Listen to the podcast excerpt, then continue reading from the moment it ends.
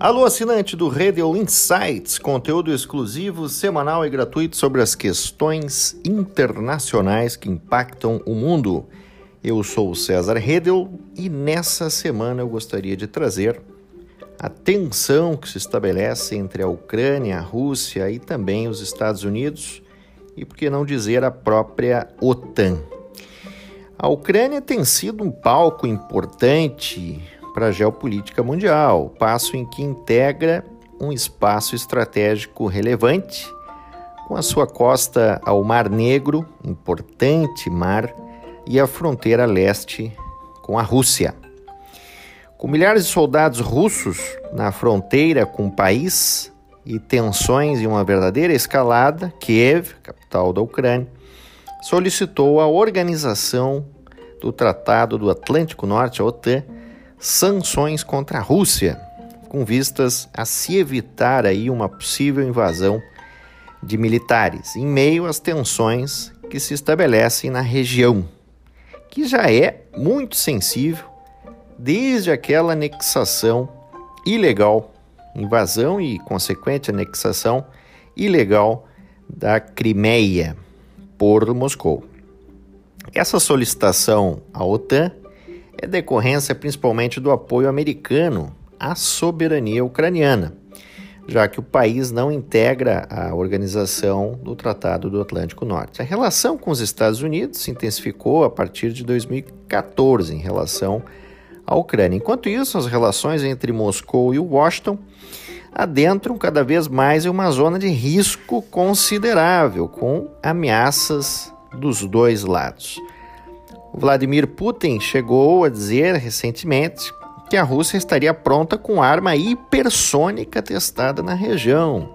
Isso aqui a gente já falou no Rede Insights sobre a geopolítica hipersônica das armas hipersônicas e o simbolismo que elas carregam para a geopolítica e da atualidade. O sinal vermelho de Putin é dado para que os Estados Unidos e a OTAN não avance aí, entre aspas, nas linhas vermelhas, né, colocando mísseis próximos ao território russo. Para Kiev, o alerta de possível invasão russa não se dá apenas pela presença massiva de militares na fronteira com a Ucrânia, mas o que a própria história já provou com a invasão e anexação da Crimeia lá em 2014.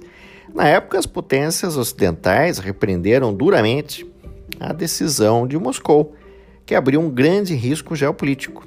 E não bastasse isso, ainda o apoio de Putin aos movimentos separatistas na Ucrânia, que amplia ainda mais a contenda, conhecida aí como a guerra em Donbas, na região de Donbas, na Ucrânia. Muito bem, de acordo com o chefe da inteligência militar ucraniana, há cerca de 90 mil soldados russos ali na fronteira com a Ucrânia, prontos para uma invasão.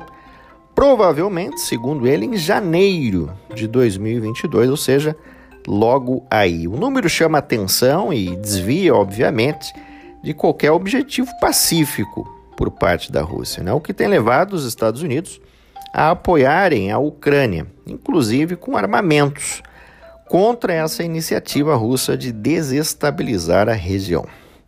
Nesta conjuntura, o secretário de Estado dos Estados Unidos, Anthony Blinken, afirmou que caso a Rússia prossiga com algum tipo de confrontação, vão ser tomadas medidas de alto impacto, principalmente econômicas.